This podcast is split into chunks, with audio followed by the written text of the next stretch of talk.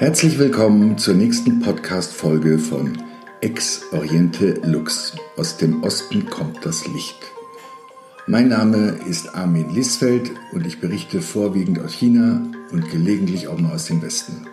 Skurrile Anekdoten über Land, Leute und Zeitgeschehen, die unterhalten und amüsieren sollen. Viel Spaß dabei!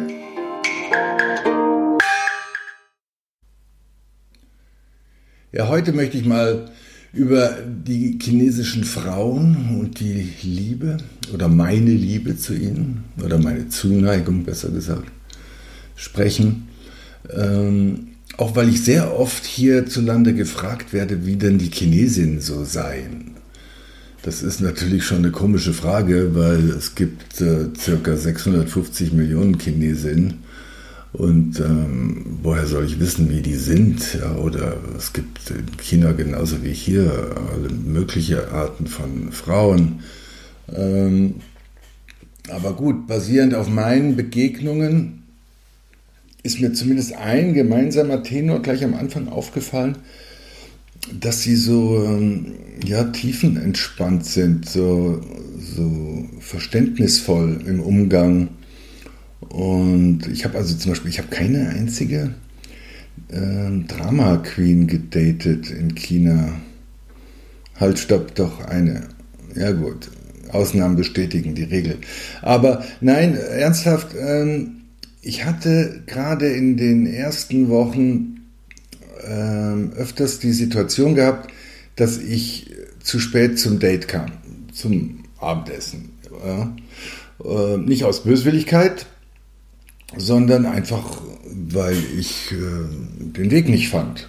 Also ich wusste die chinesischen Apps nicht zu nutzen, um mir Fahrrad zu bestellen, habe daher oft ewig äh, lang gebraucht, um ein Taxi auf der Straße aufzuhalten oder habe gar keins bekommen, musste dann doch U-Bahn fahren oder mir ein Fahrrad nehmen, wie auch immer. Ich kam oft zu spät. Also nicht nur ein paar Minuten, sondern auch mal eine halbe Stunde oder eine Dreiviertelstunde. Habe das dann natürlich ähm, kommuniziert via WeChat und es kam eigentlich immer die gleiche Antwort. Ja? Take your time. Lass dir Zeit. Kein Stress. Ja, und wirklich, das fand ich herrlich. Also hierzulande wäre bestimmt die eine oder die andere Frau einfach abgehauen. Oder auch zu Recht äh, säuerlich gewesen bei meiner Ankunft, aber nicht in China. Also das fiel mir schon auf, dass die Frauen dann wirklich sehr verständnisvoll waren. Und auch wenn ich dann ins Restaurant reingehetzt kam, ja, setz dich erstmal hin, trink was und entspann dich und, ah, und kein Problem. Und das fand ich schon sehr nett, sehr angenehm. Also das ist so eine Sache, die mir aufgefallen ist sie deswegen jetzt als devote Mäuschen zu bezeichnen, was wohl auch so ein gängiges Vorurteil ist hierzulande, Chinesinnen wären alle so unterwürfig, ist Blödsinn. Also ich habe sehr emanzipierte und moderne Frauen getroffen, die äh, ich jetzt nicht als devot bezeichnen würde. Das andere, was mir auffiel, so als gemeinsamer Tenor, ist, dass sie, dass sie zumeist sehr smart waren, also sehr gebildet und ähm, ja, so wie das ganze chinesische Volk mir im Durchschnitt sehr gebildet vorkam oder gebildeter als viele andere Kulturen. Also in Amerika zum Beispiel gibt es 20% Analphabeten. In, in Washington ist angeblich sogar jeder dritte Analphabet. In äh, China ist die Quote von Analphabeten liegt bei 3%. Also das Ausbildungssystem ist super da drüben. Und ähm, auch sonst werden Kinder, werden Kinder einfach gut geschult und gut behandelt in China. Auch eine Auswirkung der Ein-Kind-Politik. Also die meisten äh, Chinesen hatten ja, also zumindest in der Zeit von 1979 bis 2015, dann nur ein Kind. Und das wurde äh, wirklich gehegt und gepflegt. und das hat man sich gekümmert. Also ich habe sehr viele Situationen erlebt, wo ich echt gerührt war. Ich habe kaum Kinder irgendwo mal heulen sehen in der Öffentlichkeit. Und wenn wirklich mal eins gequengelt hat, zum Beispiel im Restaurant, dann springen alle auf und machen und tun und sorgen sich und äh, unterbrechen ihr Essen. Also das fand ich schon beeindruckend, wie die mit ihren äh, Kindern äh, umgehen. Ja, und aber auch eine Auswirkung der Ein-Kind-Politik ist, dass ähm, ähm, es heute mehr Männer als Frauen gibt. Also es kommen, weil viel, in China gilt es als erstrebenswert, allein vom kulturellen Background, männliche Nachkommen zu zeugen, weil das Teil der Kultur ist, weil sich Jungs äh, im Alter um die Eltern kümmern, beziehungsweise die heiraten dann eventuell und kommen aber mit der Schwiegertochter ins Elternhaus zurück. Sprich, wenn man eine Tochter hat, dann geht die in der Regel aus dem Haus bei der Hochzeit und die Eltern bleiben unversorgt zurück. Also im alten China war das zumindest so und das ist auch immer noch so verankert. Sprich, äh, weibliche Nachkommen waren lange nicht erwünscht. Es gab sehr viele Probleme deswegen, es gab auch sehr viele Abtreibungen. Ähm, Resultat stand heute, heute darf man ja wieder äh, mehr Kinder haben, der Staat regt sogar dazu an, zwei Kinder zu zeugen. Der offizielle Schnitt der chinesischen Familie liegt gerade bei 1,7 Kindern, also wohlgemerkt nach 2015. Es kommen heute also ähm, auf 100 Frauen 118 Männer. Sprich, die Frauen in China hätten eigentlich große Auswahl.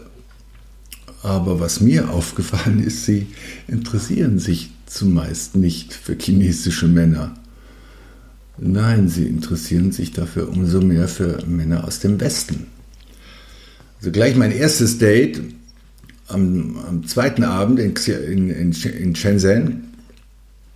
Ich hatte eine, eine, einen Werbespot gedreht dort und ähm, mich irgendwie gleich in die Produzentin des Spots verschaut, verguckt, schockverliebt, wie auch immer man das nennen mag. Ich habe mich die ersten Tage dauernd verliebt irgendwie. Ich fand schon die Zollbeamtin mega. Wenn ich nicht so schüchtern gewesen wäre, hätte ich wahrscheinlich die Zollbeamtin schon zum Date gebeten am Flughafen. Aber gut, auf jeden Fall Xiawei, die Produzentin von meinem äh, ersten Job, und ich, wir haben uns gleich sehr gut verstanden und uns danach zum Abendessen äh, verabredet. Und die hat mir gleich erstmal reinen Wein eingeschenkt, was so die Männerwelt äh, betrifft in China. Also Xiaobai hatte in London studiert. Es studieren viele Chinesen im Ausland, also 800.000 im Jahr. Aber fast alle kommen zurück, weil sie doch irgendwie alle so heimatverbunden sind. Und Xiaobai hat so dermaßen abgeschlossen mit der Männerwelt, weil sie sagt, ähm, was soll ich bei einem chinesischen Mann? Der will nur ein Statussymbol, eine funktionierende Frau, äh, die ihm Nachkommen schenkt, da hat sie keinen Bock drauf und sie hat außerdem das Problem, dass sie viel zu erfolgreich ist, was auch ein Handicap ist wohl in China zum Teil. Wenn Frauen zu erfolgreich sind, äh, tun sich Männer schwer damit umzugehen. Da springen, äh, da, da wirken halt noch ganz viele alte Traditionen rein. Also Xiaowei auf jeden Fall hat das kategorisch abgelehnt, nachdem sie es ein paar Mal probiert hatte. Ähm, ein klassischer chinesischer Mann kommt für sie nicht in Frage. Und ähm, da das Angebot an Ausländern auch so begrenzt ist, ist sie irgendwann lesbisch geworden. Ja, das hat sie mir bei unserer ersten Begegnung binnen 30 Minuten, also ungefragt erzählt. Ich war einfach baff. Hat mir alles auf den Tisch gepackt.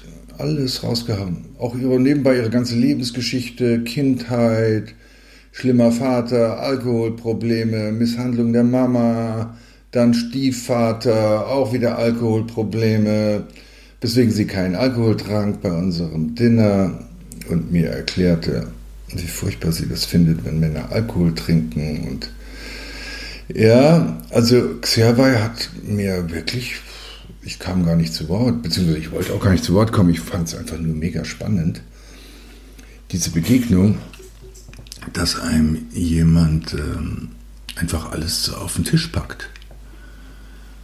Also einem eigentlich wildfremden Menschen. Und das ist doch auch was, was mir in China immer wieder begegnet ist dass, äh, dass es kein oberflächliches Geplänkel äh, gibt. Also jetzt zumindest wohlgemerkt, wie gesagt, mit meinen äh, Begegnungen, sondern dass sie einem ihr ganzes Leben auf den Tisch packen. Einfach so, binnen kürzester Zeit. Ja, ich hatte daher also von Anfang an wirklich viele intime Begegnungen. Also nicht jetzt im sexuellen Sinne, sondern äh, intim im Austausch. Also so, so in der Form und in der Intensität habe ich das noch nirgendwo erlebt.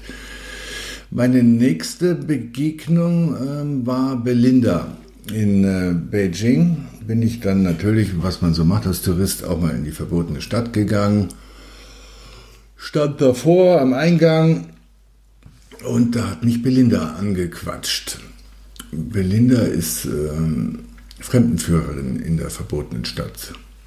Belinda kam auf mich zu und meinte, komm, hast du Lust, dass ich dir das zeige? Und äh, sie konnte sehr gut Englisch und äh, sie war ganz forsch irgendwie und meinte, unser Kaiser hatte so viele schöne Frauen, du bist doch auch einer, der bestimmt schöne viele Frauen hatte. Komm, lass mich dir zeigen, wie das hier so ablief früher. Und ja, ich fand es irgendwie witzig und ähm, habe sie dann gebucht ähm, als, ähm, als Guide, die mir die verbotene Stadt zeigt.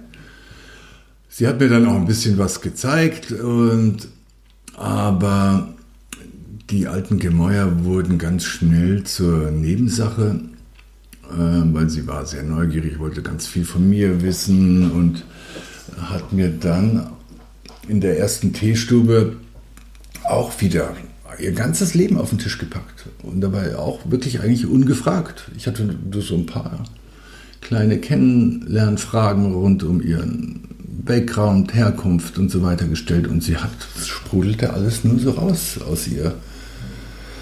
Also stellte sich dann raus, Belinda ähm, war verheiratet und hatte zwei Töchter und die lebten oder leben immer noch in einer ähm, südlicheren äh, Provinz Chinas, in der Nähe von Wuhan nebenbei äh, bemerkt. Und ähm, sie jobbte eben äh, saisonweise in, in Peking, um ihre Kinder durchzubringen. Ihre Kinder kamen noch zu Zeiten der Ein-Kind-Politik zur Welt. Also die erste Tochter, eine zweite Tochter wäre ihr verwehrt gewesen. Sie hätte dann also man kann dann Ärger bekommen, beziehungsweise man kann das ganze Thema auch äh, so aushebeln, indem man Ausgleichszahlungen äh, leistete zu Zeiten der Ein-Kind-Politik. Sprich, man hat verbotenerweise ein zweites Kind bekommen und wurde dafür bestraft, äh, indem man Geld an den Staat zahlen musste. Diese Zahlungen sind in Städten wie äh, Peking, Guangzhou oder Shanghai wahnsinnig hoch gewesen. Deswegen hat sie damals ähm, Peking verlassen, ist in den Süden gezogen oh, und hat dort dann nur noch in Anführungszeichen 3000 Euro für die zweite Tochter zahlen müssen. Und ähm, das war sie aber wert, das hat sie ganz bewusst gemacht. Einfach weil sie Kinder wollte, zwei Kinder und wollte nicht, dass ihre Tochter alleine großzieht. Äh, und dann ging es aber auch gleich weiter, dass sie mir erklärte, dass sie ganz glücklich wäre darüber, über die Situation mit den Töchtern, nur dass sie ihren Ehemann gerne wieder los wäre. Sie hat mir erzählt, sie liebt ihn nicht. Er arbeitet wohl als äh, Ingenieur in, in Shenzhen und äh, was ein Glücksfall sei, wie sie mir erklärte, da sie ihn daher nur dreimal oder maximal viermal im Jahr sehen muss und ansonsten mit ihren Töchtern allein ist, beziehungsweise mit den Eltern, die sich um die Töchter kümmern, während sie in Peking als Fremdenführerin jobbt. Ja, da ist sie gleich weiter voll in die Tiefe gegangen, hat mir das en Detail erzählt, wie das war, warum sie denn unglücklich verheiratet ist. Ihr Mann war wohl der beste Freund ihrer Jugendliebe. Mit dem ging es irgendwie in die Brüche oder der hat sie sitzen lassen. Der Kumpel von ihrer Jugendliebe hat sie dann getröstet und so weiter und so weiter. Auf jeden Fall ist sie irgendwie so über diese Trostnummer in eine Ehe reingerutscht, ähm, die quasi nur so eine Art äh, Notprogramm war. Das hat sie dann aber erst zu spät erkannt. Jetzt hängt sie da drin fest und ähm, kommt da auch nicht raus, beziehungsweise sie will da auch nicht rauskommen. Sie meint, sie steht das durch, bis ihre Kinder aus dem Haus gehen. dann wird sie sich scheiden lassen und dann wird ihr nächstes äh, oder richtiges zweites Leben anfangen. Ja, ich war echt baff. Also zumal da noch ganz viele andere intimste Bekenntnisse über wirtschaftlichen Background, Sexleben und was weiß ich, was alles drin waren. Und ähm, das war schon irre. Vor allem, wir haben einen Nachmittag verbracht da äh, bei unserer ersten Begegnung. Wir haben uns danach noch öfters getroffen, aber an dem Nachmittag, das weiß ich noch, also da war ich wirklich gerührt. Der Nachmittag dauerte, ich würde mal sagen, vier, fünf, vielleicht sechs Stunden. Ja, wir sind noch essen gegangen. Und am Schluss meinte sie, als sie sich verabschiedete, ich, ich wüsste jetzt mehr von ihr als ihr Ehemann, mit dem sie seit zehn Jahren verheiratet ist. Boah, da war ich echt äh, beeindruckt oder gerührt. Ja, so viel zu dem Vorteil, dass Chinesinnen angeblich alles schüchterne, introvertierte kleine Mäuschen sind. Das mag es geben, aber ich habe immer wieder andere Erfahrungen auch gemacht. Also Frauen, die mich äh, angesprochen haben und in Folge eben äh, sehr, sehr offen waren und äh, mir tiefe Einblicke gewährten. Auch in der ersten Woche gleich hatte ich noch eine sehr äh, interessante und amüsante Begegnung. Ich war im Supermarkt nebenan in meiner Pekinger Nachbarschaft und habe vergebens versucht, einen Salzstreuer äh, zu erstehen. Ähm, was schon mal an der, mit der, an der Sprachbarriere gescheitert ist, weil ich der chinesischen Verkäuferin nicht erklären wollte so richtig, was ich, was ich brauchte und sie mir dann äh, ein Dutzend Salzsorten anbot, aber halt eben keinen Salzstreuer. Wie auch immer, da war eine junge Dame ähm, daneben gestanden, die ähm, das mitbekam und die eben Englisch konnte und mir ihre Hilfe anbot und mir erklärte, dass man sowas eben online bestellen muss bei Tabao. das ist so eine Art eBay in, in China. Die Chinesen kaufen ja viel mehr online ein als wir. Und äh, ich erklärte ihr, dass mir dass ich davon zwar gehört hätte, aber dass meine Chinesischkenntnisse eben nicht ausreichen würde, um äh, online zu bestellen. Und dann hat sie mir gleich angeboten, ah, okay, du kannst es nicht, dann mache ich das gern für dich. Und ähm, fragte dann auch gleich hinterher, bist du ganz alleine hier? Und dann sage ich, ja, ja, ich bin alleine hier. Und dann meint sie, ja, keine Frau, ja? Und dann habe ich gesagt, nein, keine Frau. Und dann hat sie gesagt, schön. Und wurde dabei total rot. Ja. Die junge Dame hieß Bauze, Bauze. Also das war ihr Spitzname, wie sie mir auch gleich sofort erklärte. Bauze sind so kleine Hefeklöße. Ähm, das ist so das Nationalgericht, sehr populär zum Frühstück, äh, gefüllt mit Hackfleisch oder auch mal süß. Und Bauze wird eben Bauze genannt, weil sie auch so ein bisschen moppelig ist oder so einen runden Kopf hat, der wohl an einen Bauze erinnert. Und auf ihrem kleinen Näschen trug sie so eine, so eine runde Nerdbrille. Aber sie war sehr niedlich und ähm, war Studentin, wie sie mir erklärte, äh, studierte Biologie, 26 Jahre alt. Und ähm, oh ja, hielt auch nicht zurück und erklärte mir gleich, ah, wie toll sie mich findet. Und ja, und sie sei ja nicht so hübsch, weil es, nicht umsonst würden sie alle Bauze nennen, aber sie würde sich so freuen, einen aus dem Westen äh, kennenzulernen und ähm, sie würde mir gerne helfen. Und ich war echt gerührt. Sie baute, studierte Biologie und wohnte im benachbarten Studentenwohnheim in meiner direkten Nachbarschaft. Und ähm, wie sich herausstellte, trug die kleine Bauze ihre Nerdbrille nicht umsonst, denn sie hatte vorher schon Mathematik äh, studiert. Und äh, sie war ein fleißiges Mädchen, war also der zweite Studiengang mit 26 Jahren. Und soweit ich es verstanden habe, strebte sie den Doktortitel auch an. Also, und das war sehr amüsant dann, weil sie hat das für mich bestellt. Und dann hatten wir uns verabredet vor der Uni in, in so einer Kantine oder in so einer Imbissbude. Und ähm, dann hat sie mir diese Salzstreuer gegeben und hat mir aber deutlich signalisiert, dass sie mich wiedersehen will und äh, dass sie nur gerade keine Zeit hätte, weil sie eben kurz vorm Examen steht und das wäre eine Riesennummer.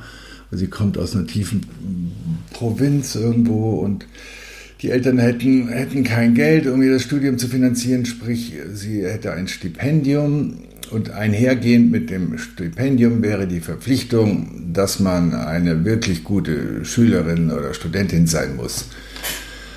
Ja, weil, weil das gehört sich einfach so. Und sie würde sieben Tage die Woche von früh bis spät äh, studieren und hätte eben daher aktuell keine Zeit für Dates und würde mich darum etwas Geduld bitten. Ja, ich fand es sehr amüsant und, und auch schmeichelhaft. Natürlich ein junges Mädel, das einen mehr als doppelt so alten Kerl im Supermarkt anhimmelt und ihm Komplimente macht. Na gut, da kann, da kann man natürlich ähm, auch nicht so ganz widerstehen.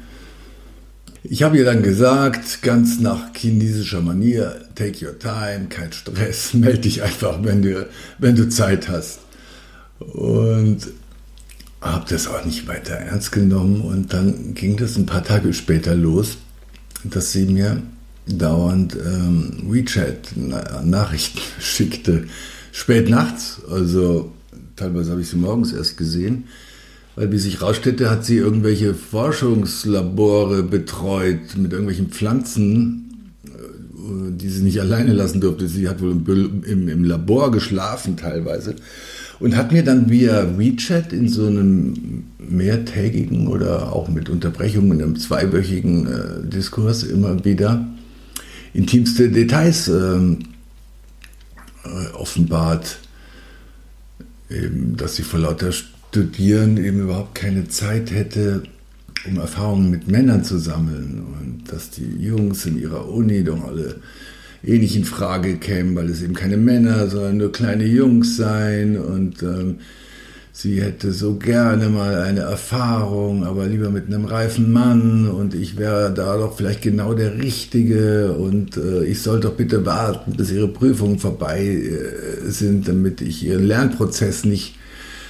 störe und sie bräuchte eine gute Note, damit sie entspannt für mich sei. Ja, ich fand's herrlich. Ja, es hat sich dann irgendwie verlaufen. Ähm, aber es war eine Erfahrung, also die sich auch immer wieder wiederholte in meinen Begegnungen, dass äh, Pflichterfüllung vor Vergnügen kommt. Ja, Pflichtbewusstsein oder auch Ehrgeiz ist weit verbreitet in China. Also zumindest habe ich viele Frauen getroffen, die es weit gebracht haben, also im Beruf, aber auch mit ihren Hobbys. Also ich habe öfters Frauen getroffen, die, was weiß ich, in irgendeinem Wirtschaftsunternehmen arbeiten und äh, nebenbei aber äh, bühnenreif Klavier spielen oder Bilder malen, die sich in Kunstgalerien wiederfinden oder äh, Mathematikwettbewerbe gewonnen haben als Kinder. Also das ist jetzt keine Seltenheit. Also wohlgemerkt wieder mal basierend auf meinen Erfahrungen. Ähm, Zoe war auch so eine. Zoe war so ein Wunderkind äh, in Sachen Ballett. Sie war eine prima Ballerina, ist in jungen Jahren schon, ich glaube mit acht Jahren oder was, von äh, nationalen Tanztrainern ähm, gefördert worden und hätte eigentlich ins chinesische Nationalballett aufgenommen werden sollen.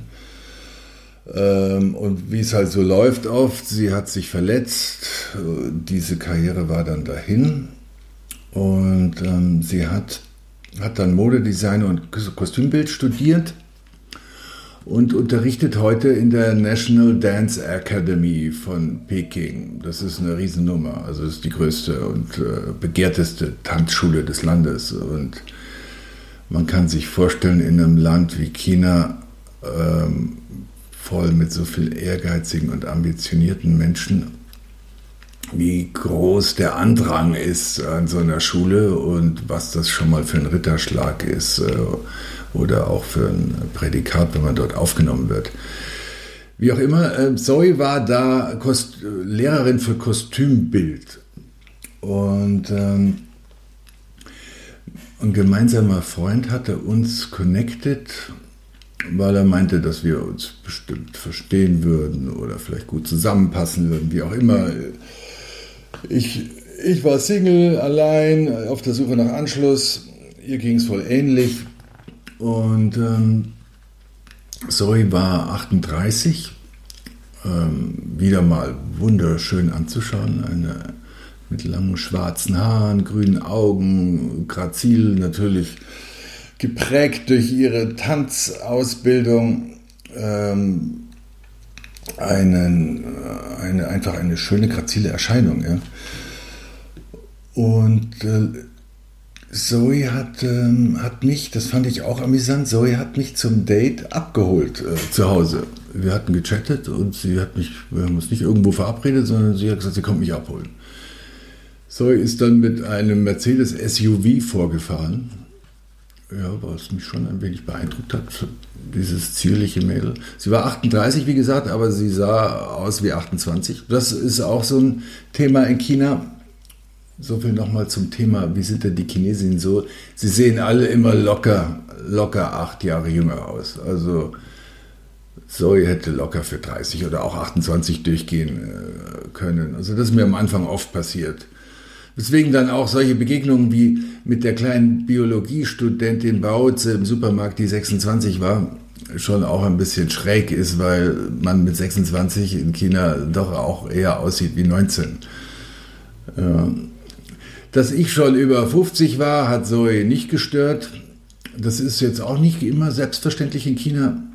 Ähm, denn Chinesinnen, die jetzt kein schnelles Abenteuer, sondern auch einen Partner suchen, daten jetzt nicht unbedingt Männer, die um so vieles älter sind, ja, weil dazu ist ihr Blick oft zu sehr auf Zukunft und Familienplanung ausgerichtet. Und in einem Land, in dem Frauen mit 30 schon äh, fast zu alt zum Heiraten sind, ist man äh, mit 50 schon quasi Rentner. Also tatsächlich geht der, der Durchschnittschinese mit 58 in Rente. Aber Zoe hat es nicht geschert, ja. Zoe scherte sich auch sonst nicht so viel um Konventionen anscheinend. Auch ihr Look war wirklich äh, special, sehr modern. Und ähm, Sie hatte dann auch, wie gesagt, sie hat mich abgeholt, hatte auch das Restaurant ausgesucht und hatte sich vorher erkundigt, was ich so mag. Ich habe ihr gesagt, dass ich mich äh, gerne vegetarisch ernähre, aber auch überall sonst mit ihr hingehen würde. Sie hat mich dann prompt irgendwie zum besten Vegetarier der Stadt gefahren und hat alle möglichen Leckereien bestellt. Ich musste gar nichts bestellen, sie hat das alles gemacht. Und ähm, hat im Übrigen, sei auch gleich erwähnt, äh, die Rechnung übernommen. Also ähm, ließ mich nicht bezahlen. Und ja, Zoe hat, äh, hat dann in Folge auch wieder mal, wie, wie so viele andere, mir alles Mögliche aus ihrem Leben erzählt. Äh, auch warum sie keinen Mann hat, eben weil der chinesische, äh, der typische chinesische Mann eben damit nicht klarkäme, dass sie so, dass sie so erfolgreich ist, ja, weil sie an dieser Schule unterrichtet. Ich habe das am Anfang gar nicht verstehen, verstanden, warum das so eine Riesennummer ist, Kostümbild an einer Tanzschule zu unterrichten. Ja, gut, dann hat sie mir auch noch erklärt, dass sie äh, auch insofern nicht typisch chinesisch sei, weil sie nicht kochen kann. Sie könnte nicht mal Reis kochen. Sie hätte eine Haushälterin, die für sie kocht und sauber macht. Und ähm, deswegen würde sie da komplett durchs Raster fallen. Mal abgesehen davon, dass es tatsächlich mit 38 äh, schon nicht mehr einfach ist, in China, in China einen, einen, Mann zu finden. Und ähm, dass sie äh, eine große Nummer ist äh, als Kostümbildchefin an dieser Schule, habe ich dann erst peu à peu kapiert oder auch im, im, Nachgang. Denn an der Schule wird die Elite, die Bühnenelite des Landes äh, ausgebildet. Und ähm, auch ein Großteil der TV-Shows werden von den Leuten bestritten. Zoe ist daher eine große Nummer wohl im Kino, im, im TV-Business. Noch dazu stammt sie aus wohlhabendem Elternhaus. Ihrer Familie gehören ein paar Mietshäuser in Peking. Ja, es gibt einige ähm, sehr reiche Familien äh, in Peking, die nach der Wende, also zum richtigen Zeitpunkt im Immobilienmarkt investiert haben und von der Marktexplosion profitiert haben und die bis heute eigentlich nicht mehr arbeiten müssen. Die müssen eigentlich nur Geld zählen. Ja, weil 10 bis 20-fache Wertsteigerungen innerhalb der letzten 20 Jahren sind ganz normal. Daher müsste Zoe eigentlich auch gar nicht arbeiten, wie sich herausstellte. Aber ein Leben auf der faulen Haut, das ist nichts für eine Frau wie, Ki, wie Zoe. Ja, und sie hat mir dann halt auch ein bisschen so Einblicke gewährt, ja, dass sie von klein auf immer alles gegeben hat und dass sie so erzogen sei und eben auch durch ihr Ballett und sie wollte immer die Beste sein und ja, und ihr Job ist wohl so ziemlich das Höchste, was man in dem Bereich erreichen kann. Und ähm, ich war echt einfach nur sprachlos, hörte mir das alles an und ich war neu in China, kannte, hatte ja noch nicht so viele Begegnungen gehabt und war einfach, ich war so geflasht irgendwie, dass so ein zartes kleines Ding da ähm, so erfolgreich ist und auch so wohlhabend und ja und entspannt. Also ja, wir haben uns sehr gut verstanden. Also wir haben äh, wir fühlten so, uns so ein bisschen zueinander hingezogen und kamen uns auch ein bisschen näher, also nicht zu nah, aber zumindest äh, es hat ein bisschen geknistert und ähm, es fühlte sich so an, als könnte sich da zumindest irgendwie eine kleine Romanze entwickeln. Also die Signale von ihrer Seite waren auch sehr deutlich und dann irgendwie zwei, drei Dates später hat sie mir dann auch erklärt, sie hat mich wieder nach Hause gefahren. Wirklich, sie hat mich abgeholt wie ein Schuljungen und wieder nach Hause gefahren. Und hat gemeint, sie kann nicht mit mir reinkommen und sie hat zu viel Druck in der Schule und sie muss frei sein, damit sie im Kopf, damit sie sich auf, mir ein, auf mich einlassen kann. Dann, dann habe ich gesagt, wieso, was, was hast du denn? Und ähm, was hast du denn für einen Druck? Du bist doch, du hast doch alles erreicht. Dann meint sie, nein, nein, nein, es fehlt ihr noch was. Sie, sie hätte eine wichtige Prüfung und zwar in zwei, drei Wochen muss sie irgendeine Prüfung absolvieren und der, dieser Prüfung gilt, ihr, gilt ihre ganze Aufmerksamkeit. Und dann habe ich gesagt, was hast du denn für eine Prüfung machen? Meinte, ja, ich muss meinen Doktortitel machen. Dann sage ich, wie, was für ein Doktor? Dann hat sie mir erklärt, es gibt einen Doktortitel für Kostümbild. Und dann habe ich gesagt, ja, für was brauchst du denn einen Doktortitel? Also nach allem, was du mir erzählt hast, bist du doch jetzt schon eine große Nummer. Und dann meint sie mir, erklärte sie mir, ja, aber das ist egal, denn wenn ich den Doktortitel habe in Kostümbild oder ich weiß es nicht, vielleicht nennt er sich ein bisschen anders, aber in dem Bereich zumindest, dann sei sie landesweit wirklich einzigartig. Und dann bin ich ein echtes Ausnahmetalent und die ganze Branche liegt mir zu Füßen. Das hat mich echt äh, geflasht. Ich war echt baff angesichts von so viel Ehrgeiz. Ja, und auch ein bisschen enttäuscht natürlich, dass, sie, dass ihr die Karriere so viel wichtiger war oder dass sie dem so viel Raum gab, dass da keine Zeit für Romantik mehr war. Ja gut, das war auch so eine ähm, Erfahrung, die ich machen musste. Karriere ist wichtiger als Liebe. Ja, und Chinesisch lieben lernen ist nicht einfach. Ja, schnelle ähm, erotische Abenteuer sind natürlich trotzdem äh, auch einfach zu finden. Vor allem, vor allem in den Nachtclubs oder Bars der Großstädte, aber noch viel mehr in den kleinen Provinzstädten, wo man ja wirklich als äh, weißer Mann oft der totale Exot ist und viele einfach neugierig sind. Ja?